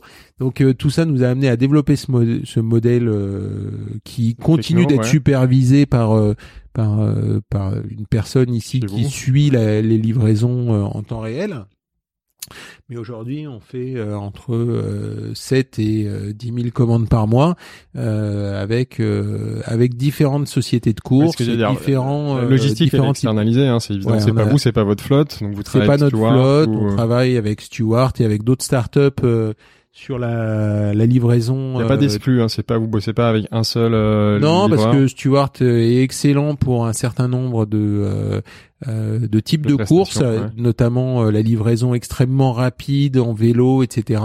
Par contre, euh, Stewart a pas d'offre euh, typiquement en piéton, Ouais. et donc euh, on, on travaille avec d'autres euh, sur les piétons euh, et euh, Et sur les les, 10 scooters 000 électriques sur les 10 000 commandes, c'est quoi les coûts moyens entre guillemets par par commande? Alors, c'est- juste c'est- une ordre de grandeur. C'est c'est variable. Si on parle de moyenne sur Paris, Paris intramuros, on va dire qu'on est sur une course euh, qui va nous coûter en gros 7 euros. Ah quand même. Ouais. Ah, donc les euh, 2,90 en oui, effet ça couvre pas. voilà. Donc c'est financé en partie par la commission euh, que Et c'est financé en partie par le par le commerçant, Le commerçant. qui euh, va euh, trouver des, des clients euh, additionnels euh, avec un, à un coût marginal. Donc sur un panier moyen, quel est le panier minimum chez vous? C'est 20 euros? On a un panier minimum de 20 euros. Donc sur un panier de 20 euros, vous gagnez presque pas d'argent. Ah non, sur un, Ouais. sur, un- sur un panier à 20 euros, on ne gagne rien, euh, soyons euh, clairs. Euh, et on, on amortit euh, juste la livraison, même pas le marketing. Mhm. Notre panier moyen, en réalité, heureusement, il est, il est plutôt autour de 60 euros. Euh, et ça nous permet de, de, de générer une contribution light sur chaque commande. Mais il va falloir faire beaucoup plus de volume pour que euh, à terme euh, on, on arrive à être profitable. Et donc là, tu nous parlais d'une autre chose que je trouvais intéressant. Je savais pas. On a la possibilité de passer une commande auprès de deux euh, commerçants à la fois. Alors on peut effectivement faire euh, plusieurs euh, plusieurs commerçants au sein de son euh, son panier. Donc tu vas acheter ta viande, tes fruits et légumes et ton fromage par exemple. Et on a poussé le modèle même à travers des marchés euh, marchés couverts comme le marché d'Aligre, le marché Saint-Quentin, le marché des Batignolles, mais aussi des rues commerçantes, euh, la rue Claire, la rue des Bellefeuilles, etc. Où là tu peux avoir les produits de tes différents stands ou de tes différentes boutiques au sein d'un seul panier avec un seul minimum de commandes et un seul livreur. Ça c'est le livreur qui super. va aller piquer chez tous les commerçants Voilà, c'est euh, en gros t'as un livreur qui passe euh, au marché d'Aligre, il va passer chez le boucher, chez le primeur et chez le fromager récupérer les, les trois paquets et te les amener euh, en une seule fois. Ah, j'ai qui te permet compris de ça, faire c'est bien, un- ouais, ouais, ça c'est pour les super. consommateurs, c'est génial. C'est Ça te permet effectivement de d'avoir un coût euh, de livraison euh, plus plus bas et euh, un seul un seul livreur qui t'amène c'est l'ensemble de- intéressant parce que ça permet d'augmenter les paniers moyens en gardant un seul permet- livreur. exactement et de d'optimiser notre notre livraison. Si on revient sur ton modèle, finalement, vos deux, vos deux métiers, vos deux forces, c'est le marketing d'abord, l'acquisition, ensuite la logistique, mais c'est aussi du coup vos, vos, gros, vos grosses charges. Donc en fait, c'est vrai que c'est un modèle. Aujourd'hui, vous êtes à l'équilibre, vous n'êtes pas encore rentable ou il y a. On est on, on, on gagne de l'argent sur chaque Ouais. commande. C'est euh, c'est le, le postulat de base et la raison de ce panier minimum de 20 euros. Mhm. Euh, par contre, on n'est pas encore à l'équilibre dans la mesure où il y a des investissements En euh, sur la Pour plateforme. améliorer la plateforme. Euh, Il y a des euh, des coûts euh, de structure qui sont pas encore amortis euh, intégralement par le volume Mhm. qu'on fait actuellement sur Paris, une vingtaine de villes euh, de, de banlieue autour de Paris, Ouais. Lyon et Villeurbanne. Donc c'est euh, c'est pour ça qu'on s'est associé euh, un, un peu plus tard Un autre acteur pour mettre en place un, un modèle qui soit euh, à la fois scalable dans toute la France et euh, économiquement viable euh, au niveau de la logistique notamment. Euh, donc là, tu parles des monoprix. Je parle du groupe Ouais, Monoprix ça, exactement avec lequel on s'est associé euh, fin 2017 avec euh, un projet euh, industriel, un vrai projet industriel qui consiste à, à associer en fait l'offre de Monoprix avec l'offre des petits commerçants euh, situés dans les rues euh, autour de autour du magasin Monoprix. On, on, on a vu ça récemment, mais avant de parler de ça, parce que je trouve ça, on a trouvé ça hyper intéressant, juste pour prévenir sur euh, les moments où vous faites, euh, vous annoncez la levée en 2017, donc c'est une année plus tard. À l'époque, vous faisiez quel chiffre d'affaires déjà? Vous aviez déjà un peu de traction, je suppose? Oui, ouais, sur sur euh, la fin 2017, effectivement, on commence à avoir de l'attraction. euh, on est environ à 2 millions de, de volume d'affaires en cumulé.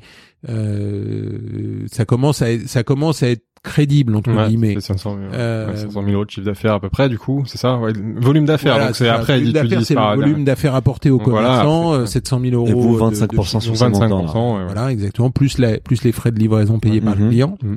Euh, et donc, euh, effectivement, on est en, en situation de, de, de mieux euh, valider un certain nombre d'hypothèses sur la ouais. sur la fidélité, la récurrence, le panier moyen, etc. Et de déclencher des discussions. Alors, on avait des discussions quasiment depuis le début avec les fonds d'investissement, avec les industriels, et euh, on fait le choix industriel euh, pour différentes raisons, parce que je pense que euh, euh, les fonds d'investissement euh, sont attentifs mais assez frileux sur la sur la food tech pour Mhm. différentes raisons et surtout sur le food delivery Mhm. où euh, où il y a des acteurs extrêmement euh, Bien financés. financés, euh, etc., qui euh, euh, sont sont déjà présents euh, et une rentabilité qui est pas toujours évidente euh, néanmoins. Oui, parce qu'il y a ce qu'on dit, il y a des coûts marketing importants, des coûts logistiques qui sont importants, donc dégager salaire, de la bien rentabilité nette, c'est plus Bah, difficile. C'est-à-dire qu'aujourd'hui, euh, grosso modo, les euh, les startups sont dans une euh, dans une guerre d'investissement où c'est euh, winner takes it all. Ouais. Donc euh, aujourd'hui, dans le typiquement dans la restauration, c'est euh, Deliveroo euh, versus Uber Eats. euh, euh, c'est euh, c'est des modèles qui sont euh, qui sont extrêmement coûteux. Le jour où il en restera un, peut-être que ça, ça, Ça gagnera de l'argent, mais euh, en attendant, euh, il va y avoir des, il y a eu- déjà eu des morts sur le, Ouais, sur Take le Easy, côté, euh, Take It Easy entre autres, Mhm. Foodora, Foodora. qui s'est Ouais, retiré euh, du marché français. français Qui était bien financé aussi. qui était très bien financé, mais c'est c'est aujourd'hui, en fait, euh, soit soit tu as euh, le capital pour être le premier parce que tu euh, vas acheter euh, tes clients très cher, soit soit c'est plus plus compliqué de, de se développer. Donc nous on est on est sur un marché qui est entre guillemets beaucoup plus beaucoup plus niche. C'est clair que le volume de sur les, les produits d'artisans, c'est euh, c'est rien à voir avec euh, ce qui existe dans le domaine de la restauration. Il y a Donc- moins de guerre, il y a moins de concurrence sur, sur le, le produit frais. Il y a, il y a- euh, aujourd'hui, on les est seuls quasiment ou- les ouais. seuls. Il y avait Nelio, non? Il y a eu- ouais. il y a eu Ou plusieurs acteurs. Plusieurs acteurs. Ouais. Plusieurs acteurs, euh, historiquement, même bien avant, euh, il y, a- il y en a eu euh, avant qu'on on apparaisse. Quand on est, quand on s'est lancé, il y avait euh, au pas de course qui existait, qui euh, qui s'est arrêté depuis. Euh, il y a une Helio qui s'est lancée à Lyon, qui a euh, fait une tentative à Paris et puis qui s'est arrêtée également. Ils sont arrêtés, ouais. sur- Je me posais la question hier, parce que il- il- c'est c'est fini, Nelio, c'est ça? C'est euh, terminé euh, Ouais. sur, euh, en tout cas sur cette activité Ouais, euh, B2C. ouais. Glovo, Glovo, c'est un peu plus large en fait. Ils font. Glovo, c'est un tout autre modèle. C'est un- euh, ouais, c'est un autre modèle. C'est euh, c'est vraiment euh, de la logistique. C'est leur flotte internalisée, euh, etc. C'est un acteur sur lequel on va pouvoir effectivement parfois être concurrent parce que il livre aussi, euh, il livre aussi quelques commerçants. Maintenant, euh, Glovo, euh, que ce soit en Espagne, en Amérique du Sud, c'est de la livraison de restauration. euh, Mhm. euh, et, et d'ailleurs, sur le marché français, où il y a des acteurs comme Deliveroo et Uber Eats qui ont des grosses parts de marché, Glovo est pas un, acteur majeur de, de la livraison. Donc là, aujourd'hui, euh, il se, il se, euh, se concentre plutôt sur la livraison des, des distributeurs de la grande distribution. Euh, ce qu'on fait aussi en partie puisqu'on livre du Monoprix et, et du Naturalia, mais euh, mais c'est un c'est un autre secteur quoi. Du coup, en 2017, vous vous apercevez assez vite que pour croître, il faut du financement. C'est pour ça que vous posez très vite la question du financement et donc vous prenez le choix d'aller plutôt vers un industriel, ce que tu disais. Ouais, parce que c'est euh, c'est un en fait bon, c'est aussi le hasard des rencontres. On rencontre euh, l'équipe de Monoprix avec qui ça se passe bien. On partage un certain nombre de, de constats, de valeurs, etc. Là, tu rencontres qui chez Monoprix directement Ah, les Régis Schulz Ouais, ou- ouais. Régis Schulz, euh, Diane était- qui était président de Monoprix à euh, l'époque, ouais. président de Monoprix à l'époque. Et, euh, et assez rapidement, en fait, on- la discussion euh, euh, qui au début était centrée sur la mise en ligne de Monoprix et, et Naturalia dans épicerie euh, débouche sur un, un projet euh, à la fois plus ambitieux et, et plus stratégique, qui est de dire euh, on pourrait recréer en digital la rue commerçante Ouais. euh, dans euh, plus de 200 villes en France où Monoprix fait de la livraison.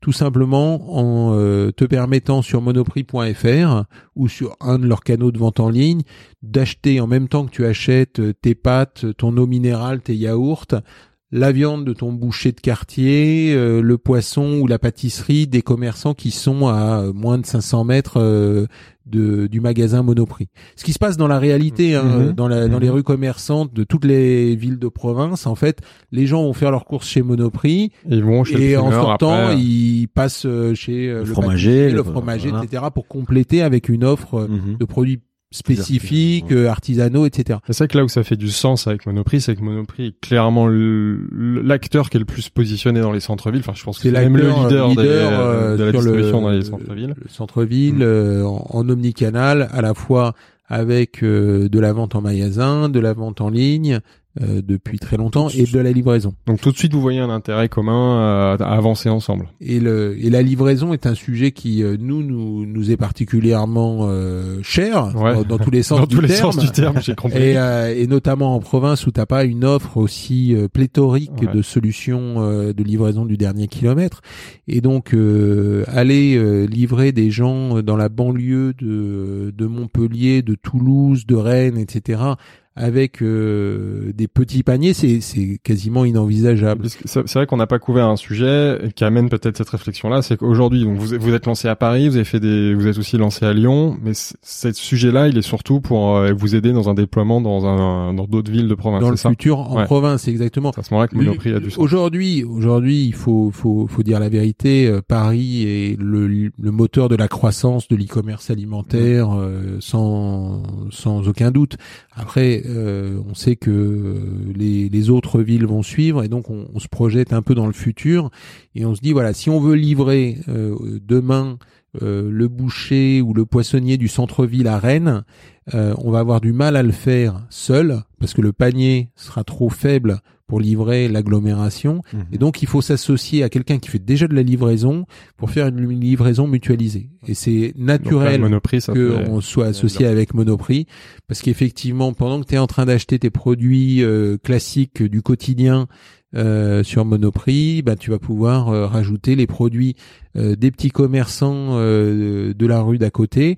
On va centraliser l'ensemble des produits chez Monoprix Ouais. et organiser une livraison une unifiée des, euh, des, des, des produits euh, de Monoprix et des petits commerçants chez le client final. Ça, ça a du sens. Je, je, je vois parfaitement l'intérêt des monoprix de s'associer à vous. Et, et, et dans les conversations qui ont eu lieu à l'époque, vous étiez en même temps en parallèle peut-être en train d'élever de l'argent parce que les 700 000 euros investis au départ, vous, vous avez, vous l'avez consommé, Oui, je ouais. suppose, Ouais, bien sûr. la première année. Euh, donc Comment ça se passe la levée Parce que ce qu'on a lu, c'est que les, les, les investisseurs historiques, ils ont participé à cette la, la deuxième, deuxième levée. levée, ouais, je crois. ouais. Et alors, il y a, il y a eu en fait euh, un espèce de bridge avec euh, de nouveaux business angels qui sont rentrés euh, courant 2017, hein, D'accord. qui nous a permis effectivement de continuer Ouais, pendant les discussions qu'on a eues euh, avec euh, Monoprix Monoprix. notamment, de continuer de développer le business.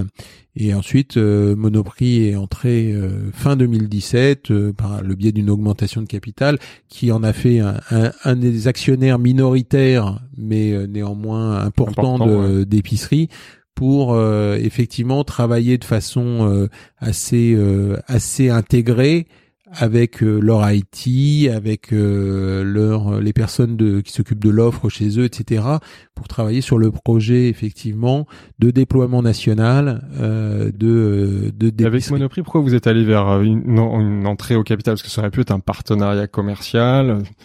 Je pense que c'est c'est euh, c'est l'envie euh, à la fois de euh, de montrer en interne chez Monoprix que le projet n'est pas juste un partenariat. Tu sais, Ouais, dans les grands groupes. Ouais, dans les, les partenariats euh, dans les grands groupes, on en fait beaucoup et euh, ça ça va, ça vient. Le fait d'une prise de participation, euh, même minoritaire, ça veut dire que c'est un projet euh, auquel euh, l'ensemble du Comex de Monoprix croit et s'implique. Et donc ça nous permet nous de faciliter les, les relations euh, au quotidien avec les équipes parce que je pense que c'est plus qu'un partenariat euh, com et c'est vrai que dans les- dans l'univers des startups qui plus est euh, on voit bien euh, que euh, tous les grands groupes euh, ont des partenariats euh, euh, multiples avec, Avec plein de startups, startups un et que laboratoire beaucoup- d'innovation. beaucoup s'en servent un peu comme euh, Un outil soit comme en fait. un outil de Oui, communication, soit comme un outil d'expérimentation, et, et ça débouche pas sur euh, forcément des vrais euh, leviers de croissance pour les startups. Donc nous, c'était un engagement de la part de, de, de Monoprix et aussi une façon de, de, de sceller un projet qui est un peu un peu long euh, sur la durée, euh, sur la mise en place, et donc euh, c'est une assurance que ça va pas s'arrêter du jour au lendemain. Cette relation, un grand groupe, euh, petite start-up, c'est, c'est fascinant en fait. Tu, tu, tu as dit que il y a de la collaboration avec des équipes des Monoprix. C'est quoi? Il y a des synergies? Vous vous appuyez sur certaines expertises? Ouais, c'est euh, bah, c'est au quotidien. euh, On a un bureau sur place euh, dans lequel euh, on se euh, on rend chaque semaine. Ah, donc, toutes avez un bureau semaines, chez ouais. On a un bureau à Clichy au siège de Monoprix. Euh, Tu y vas une fois par semaine. vais une fois par Toi, t'as semaine. des équipes là-bas qui sont en permanence ou non non, nos équipes sont dans le centre de Paris Ouais. et on se déplace Ouais. régulièrement euh, pour rencontrer euh, nos interlocuteurs qui sont aussi bien à la communication euh, pour, euh, bah, je dirais, euh, utiliser les, les ressources Ouais. énormes de Monoprix en termes de communication, Leur newsletter, support, euh. Et puis Euh, leur communauté, forcément les clients. communauté, euh, etc. Euh, les euh, les sujets IT pour euh, justement arriver à, à connecter nos systèmes d'information l'un l'un avec l'autre et arriver à, à être capable de passer demain une commande qui mixe euh, des produits Monoprix et des, et des produits de, de petits commerçants, avec les problématiques d'encaissement, de, euh, de livraison unifiée, etc. Et de refacturation derrière. et ouais, de, ouais. et de paiement, Mm. etc. En fait, on, on fonctionne en mode place de marché, donc euh, c'est euh, c'est c'est même pas de c'est du de la facturation pour compte d'autrui, euh, compte de tiers. Et donc, euh, en fait, euh, tu, tu stockes l'argent sur un compte et il est bloqué, il est reversé euh, euh, tous les mois aux, aux commerçants, etc. Donc, c'est des sujets IT, c'est des sujets euh, euh, sur l'offre, effectivement, puisqu'on travaille sur des projets euh, avec certains commerçants euh, euh, qui euh, sont intéressés par euh, être référencés chez Monoprix ou chez Naturalia et accessoirement des, des produits Monoprix ou Naturalia qu'on va retrouver sur épicerie. Donc voilà, c'est une relation effectivement euh, qui se tissent. C'est vraiment ça. Hein. C'est c'est pas c'est jamais évident. Les gens te voient arriver. Il y a un choc de un culture étranger. T'as un choc, Choc de culture, grande entreprise et start-up. Ouais. Mm. grande entreprise, start-up, euh, retail digital, euh, euh, process versus euh, test and learn. Ça fait, euh, ça fait combien de temps qu'effectivement dans les faits vous travaillez ensemble? Parce que donc tu m'as dit, tu nous as dit 2017, Fin mais le temps de se mettre en 2017, ça place, donc deux ans. deux ans. Ça fait Donc deux ça, ça s'est mis en ça- place tout de suite la, la, la Ah, collaboration opérationnelle. Ça se met en place il faut progressivement Ouais, il faut en fait mettre en et, euh, et, euh, et c'est beaucoup de d'acculturation en fait des équipes euh, Mhm. Monoprix. Voilà, tu tu rencontres des gens, euh, euh, tu leur expliques ce que tu fais. C'est un petit groupe Monoprix hein, euh, au siège, je Oui. crois qu'il y a 800 salariés, c'est euh, rien à voir avec euh, avec d'autres d'autres acteurs. Malgré tout, je continue de rencontrer chaque semaine des gens qui ont entendu parler d'épicerie mais qui ne savent pas comment ça marche, ne voient pas comment euh, ça- ouais. et donc à chaque fois, tu expliques, euh, tu tu, euh, tu fais découvrir, t'expliques quel est l'intérêt pour pour euh, pour le groupe. Tu euh, expliques que euh, ce que eux vont pouvoir faire en plusieurs mois, toi tu vas pouvoir le faire en quelques jours, etc. Et donc tu euh, tu, tu les mets dans une dynamique qui est un peu différente. Eux te t'expliquent à contrario que euh, quand tu as 600 magasins, bah tu peux pas faire n'importe quoi euh, et que bah il y a des process, il y a des normes d'hygiène, de qualité, etc. Et donc en fait c'est un c'est un enrichissement commun, c'est un apprentissage réciproque. C'est intéressant. Ça, je suppose que ça vous ralentit un petit peu parce que du coup, il faut s'adapter à- au contexte et au Process de Process, la- Alors on essaye, on essaye de, de, de garder nous notre agilité sur sur notre business à nous. Euh, c'est euh, sur sur épicerie, sur la plateforme épicerie, on continue vraiment de de- d'avancer à la vitesse des startups, à générer euh, de la croissance euh, mensuelle à deux chiffres, etc. Ouais. Euh, après sur les projets Monoprix, ça nous apprend à à, à prendre notre mal en patience des fois. C'est sûr Mhm. que euh, euh, bah, on découvre qu'ils ont des outils informatiques euh, qui datent des années 1990, euh, que euh, Ah, du coup euh, aller se câbler euh, sur euh, des API euh, ouvertes chez eux, ça n'existe pas.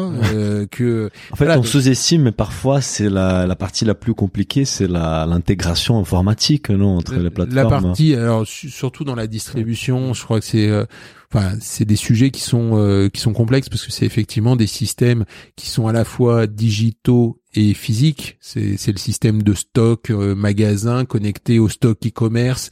C'est l'encaissement, euh, mais l'encaissement euh, se faisant en magasin aussi, euh, etc. Donc c'est euh, c'est effectivement des systèmes ultra euh, ultra complexes avec beaucoup de, de règles métiers au niveau euh, au, au niveau du, du code informatique etc euh, et ça tu peux pas tu peux pas en faire abstraction et euh, dire bah je vais me connecter dessus et euh, vous passer euh, les infos et puis euh, je vous envoie un format euh, soit en API soit en Plus XML ouais. non ça marche pas c'est pas comme ça Et du coup, aujourd'hui, concrètement, je peux aller sur euh, épicerie, sur le site d'épicerie, et avoir accès à tout le catalogue, par exemple, Naturalia à Paris, ou pas encore Alors aujourd'hui, nous, on a fait le choix de pas mettre tout le catalogue euh, pour différentes raisons, euh, mais euh, aujourd'hui, tu vas aller sur effectivement euh, épicerie et tu vas trouver à côté de ton marché qui te propose 800 produits euh, de commerçants et d'artisans, un Naturalia qui te propose euh, 800 produits bio et, euh, et un Monoprix qui te propose environ 1000 références de produits euh,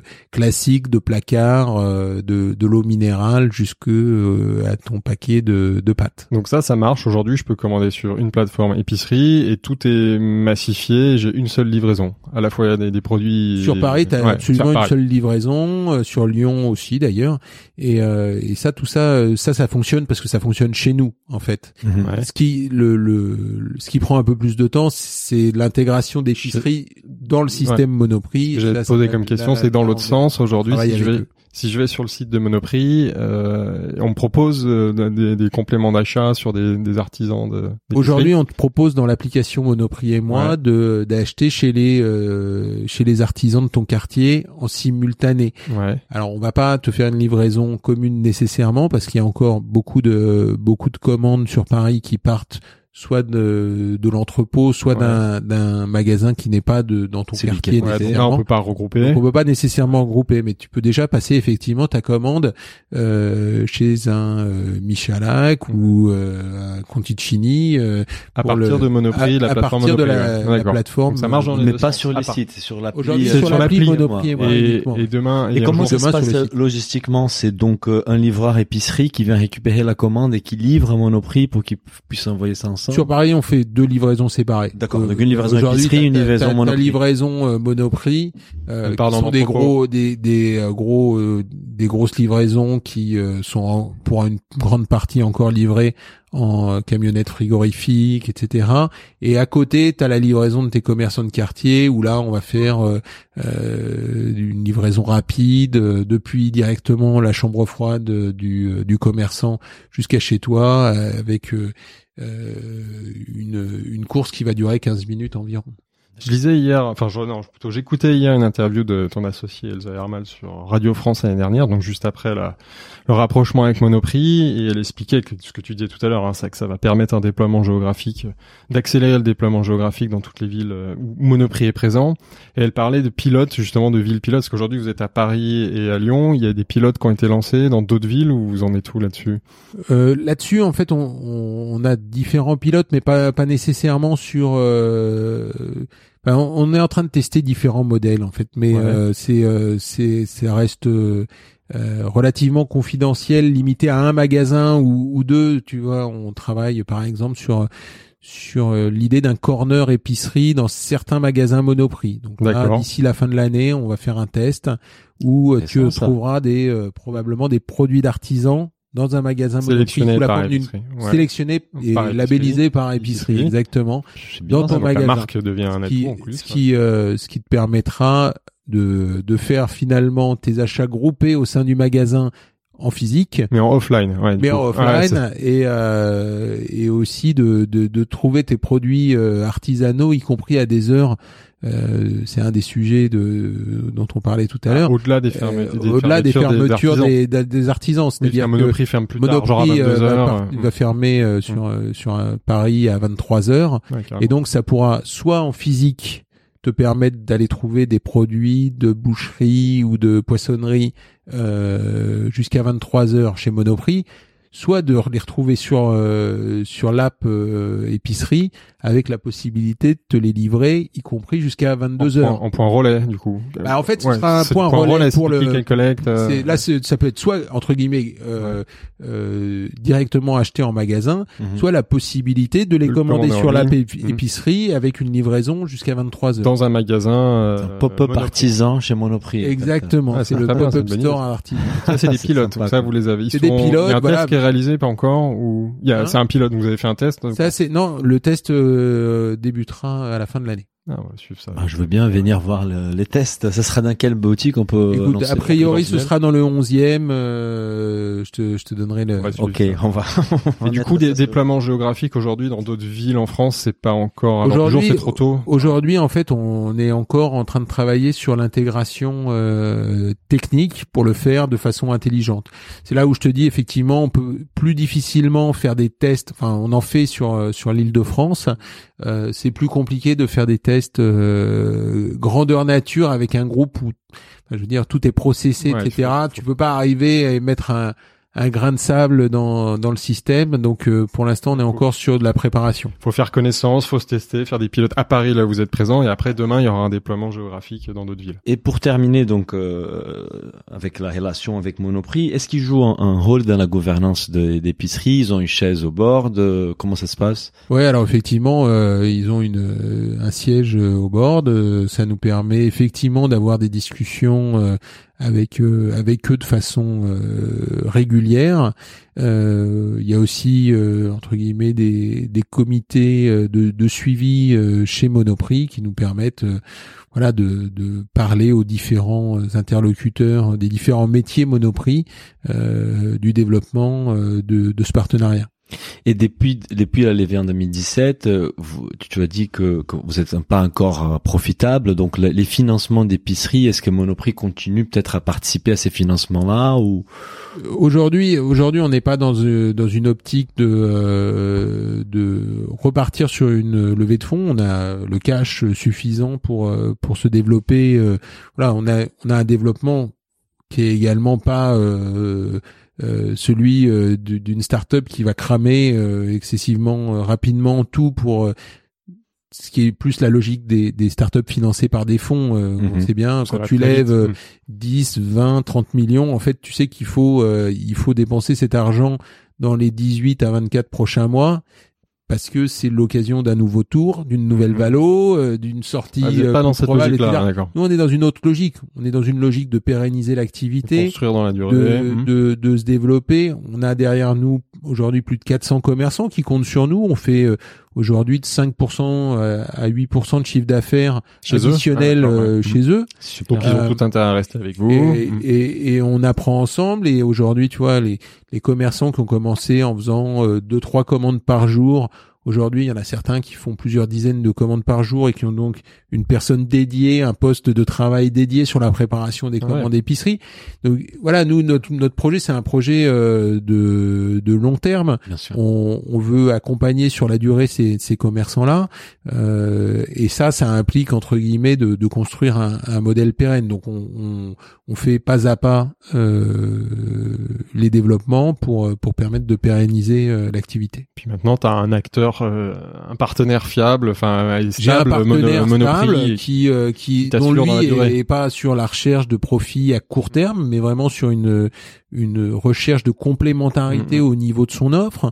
Il a envie aussi de euh, soutenir le petit commerce. Clairement, euh, euh, Monoprix a un intérêt euh, à ce que les petits commerçants euh, des rues euh, adjacentes fonctionnent bien. Si un Monoprix et si tu vas te balader dans certaines villes de province, tu vois le la vacance des euh, locaux commerciaux dans le centre-ville, elle elle commence à être inquiétante. Si un Monoprix se retrouve au milieu de, de rues où il y a plus de commerce de proximité, plus de commerce alimentaire, Ouais, surtout bah, ça. les gens euh, sont moins tentés de venir en centre-ville et vont se déporter vers des euh, des commerces de périphérie, euh, des hyper. Finalement, etc. vous, vous partagez cette même vision qui est très forte de défendre les petits commerces de centre-ville et c'est comme ça que de vous défendre le commerce de centre-ville. et que vous allez certainement faire un long chemin ensemble. ouais. Mm. Ouais, donc euh, donc effectivement euh, aujourd'hui on, on a une euh, une vision plutôt long terme Mm.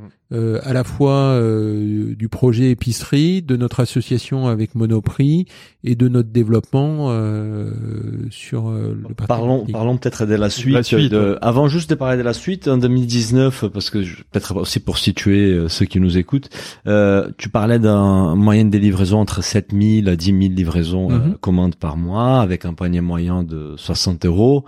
Quel chiffre d'affaires en 2019, juste pour avoir une ordre de grandeur, autour des 5-6 millions d'euros des volumes d'affaires Oh, non, on sera pas on sera pas 5 6, on sera entre 4 et 5 euh, mais euh, et puis on verra comment se passe euh, la fin d'année.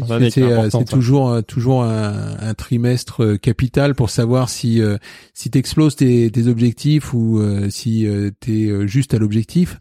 Donc euh, on croise les doigts pour que euh, après une année assez difficile pour les commerçants. Hein, euh, notamment à Paris, euh, Gilets les jaunes. gilets jaunes Ouais. l'année dernière ont été une, une période qui a fait beaucoup de mal à beaucoup de commerces. Euh, la situation économique, d'une façon générale, est pas euh, est pas facile. Donc euh, nous, on est un relais de croissance pour les commerçants Euh, et euh, on a on a l'intention de continuer à progresser pour apporter euh, 10, 20% de, de business additionnel aux, aux commerçants dans les prochaines années. Super. Et donc du coup, pour les années à venir, quels sont quels sont les plans de, quel est les plans de développement? Quels sont les principaux challenges? Quelle est ta vision pour les cinq années à venir pour épicerie? Bah nous, euh, un des principaux challenges, ça va être euh, le développement géographique, clairement. Alors la province, on pense tout de suite aux grandes villes, euh, euh, Marseille, euh, Toulouse, Rennes, etc. Bordeaux, Bordeaux et, et d'autres. Euh, plus proche de nous, il y a aussi toute la banlieue. Et Mhm. aujourd'hui, on voit bien que aujourd'hui on livre jusqu'à Rueil, Puteaux, etc. Mais les gens qui habitent euh, à Garches, à Suresnes, a toute etc. l'île de France. ouais. toute l'île de France, il y a il y a une envie de de de, de se faire livrer euh, le soir les produits des, des des artisans et commerçants de de sa ville. Donc ça c'est un, un gros enjeu pour nous euh, sur les euh, deux trois prochaines années. Donc ça veut dire un valider effectivement le modèle euh, de livraison unifiée avec Monoprix et puis ça veut dire aller chercher les commerçants. Aujourd'hui, on en a 400. Euh, ça va être un, moment où on va se remettre euh, à aller euh, voir les, commerçants pour les convaincre de participer et, les amener à venir sur la plateforme. Avec plus, beaucoup plus d'arguments aujourd'hui, parce que vous avez tout un historique qui va leur montrer que dans Internet. Voilà, je pense que c'est vrai que c'est c'est vrai que c'est plus facile aujourd'hui qu'on a 400 commerçants euh, qui fonctionnent depuis trois ans chez nous, euh, qui sont satisfaits du service, que à l'époque où on se promenait avec un PowerPoint euh, et, et pas de et pas de référence. Et la relation avec Monoprix, elle a tendance à évoluer. Est-ce que l'idée d'un rachat par Monoprix a, a été évoquée C'est dans les pipelines ou pas du tout? C'est aujourd'hui c'est prématuré, je pense, et, et de leur côté et d'une autre. Euh, après, euh, c'est euh, c'est jamais, euh, c'est en tout cas quelque chose qui pourra s'envisager dans le futur. Je pense que effectivement, ça nécessite de, de on nécessite d'avoir une, une, une synergie qui continue de se développer et d'avoir un business model commun qui fonctionne. Donc, euh, je pense que de part et d'autre, on peut l'envisager. Aujourd'hui, c'est beaucoup trop tôt compte tenu de la taille d'épicerie et, euh, du niveau euh, entre guillemets de, euh, réalisation qu'on a mené ensemble pour euh, pour en discuter. Aujourd'hui, c'est un actionnaire euh, qui nous accompagne, euh, qui euh, nous apporte déjà beaucoup de beaucoup d'actifs, euh, notamment sur l'acquisition et euh, l'acquisition de nouveaux clients. Et, et, je pense que effectivement, on en reparle si d'ici quelques années, si les choses évoluent dans le bon sens. Très bien. Pour- la suite, une, dernière question sur la marque, parce qu'en fait, on discute avec toi, on se rend compte qu'il y a des valeurs fortes sur la marque. Vous avez des ambitions de créer davantage de notoriété, de faire vivre la marque euh, au-delà de l'acquisition digitale pure, mais euh, via des leviers off, euh, faire un peu plus de, de presse, utiliser d'autres médias pour vraiment créer de la notoriété sur la marque? Alors euh, effectivement, on a on a fait pas mal de, de choses en offline euh, ces les années précédentes, que ce soit de la presse, que ce soit des événements. Un des sujets effectivement qui, qui me semble intéressant, c'est cette notion euh, entre guillemets de, de marché épicerie euh, matérialisé euh, dans euh, dans des espaces qui peuvent être des magasins, qui peuvent être euh, y compris euh, des pop-up stores, etc. Où euh, je trouve que ça a beaucoup de sens de, de réunir en fait euh, le meilleur des artisans du quartier au sein d'un même d'un seul et même euh, espace. Donc ça fait partie des projets sur lesquels on, on pourrait Ouais, faire vivre la marque épicerie en offline. Avec un moyen de distribution, mais aussi un très bon alibi de communication qui va créer de la notoriété, aussi de la crédibilité autour de la marque. Ouais, je Ouais. crois beaucoup à Ouais. cette idée du pop-up par artisan Ouais, euh, chez super. Monoprix, c'est super intéressant. Nous, on a Vous rencontré récemment un, un entrepreneur qui, qui monte une boîte, s'appelle Julienne, c'est des kits euh, recettes à faire soi-même à la maison comme Kitok, sauf que lui, il a choisi de se développer euh, par les biais de l'offline, donc euh, il était présent dans des marchés à Paris, euh, et là, il a un pop-up chez Casino ou Auchan, euh, où il- effectivement il va vendre des kits recettes, donc avec des produits qu'on peut retrouver dans la grande surface, sauf qu'ils sont déjà mis dans un sac avec la recette qui va avec. 100% offline et ça marche très, Et très ça bien. marche il a, bien il a raison de parce prendre que le voilà, Ça. c'est et, et moi je crois beaucoup à votre pop-up artisan. Déjà pour les consommateurs c'est super. Euh, et deuxième pour vous c'est une jolie visibilité.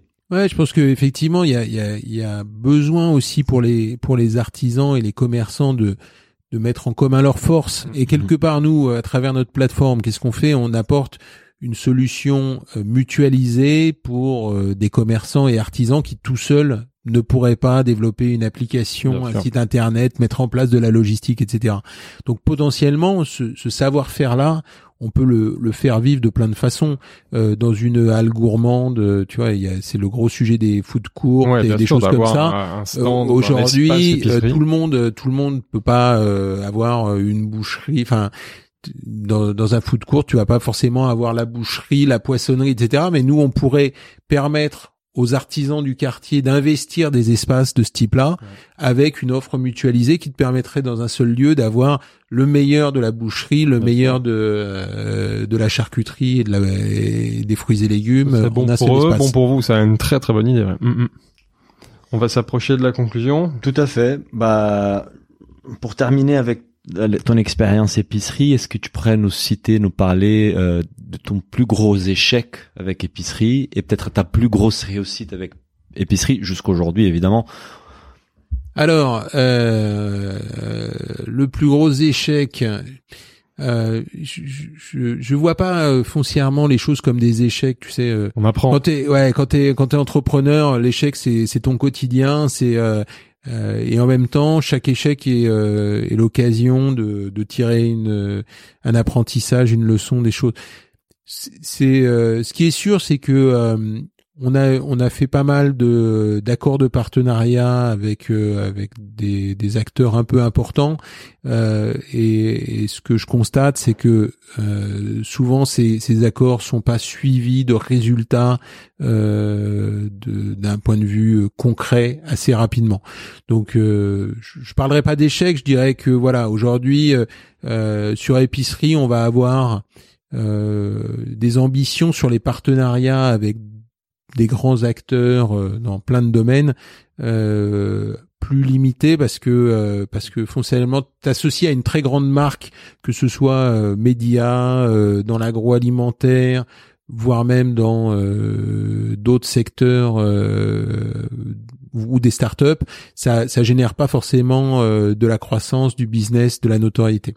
Niveau niveau succès Écoute, euh, comme toujours, je dirais depuis euh, depuis 20 ans, ce qui euh, ce qui est le plus le plus gratifiant, c'est euh, c'est de voir des équipes euh, grandir, se, se se responsabiliser. On a on a des équipes nous qui sont euh, jeunes. hein. Là, vous avez, vous êtes combien? 17 euh, On est euh, une quinzaine, Quinzaine. de salariés, plus euh, quelques personnes qui travaillent en freelance euh, euh, sur des domaines techniques ou euh, design, ce genre de choses.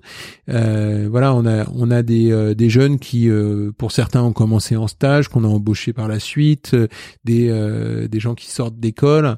Et, euh, et ces gens-là, euh, au bout d'un an, deux ans, trois ans, apprennent très vite, prennent des responsabilités. Et ça, c'est c'est ce, ce sentiment de participer avec toute une équipe à une aventure comme ça humaine qui est euh, qui est extrêmement gratifiant et, euh, et aujourd'hui ça fait partie des, des choses qui te qui te poussent le matin quand tu te lèves à te lever euh, avec la banane pour euh, pour aller bosser quoi. C'est aussi de retrouver une équipe et de d'être tous dans le même bateau.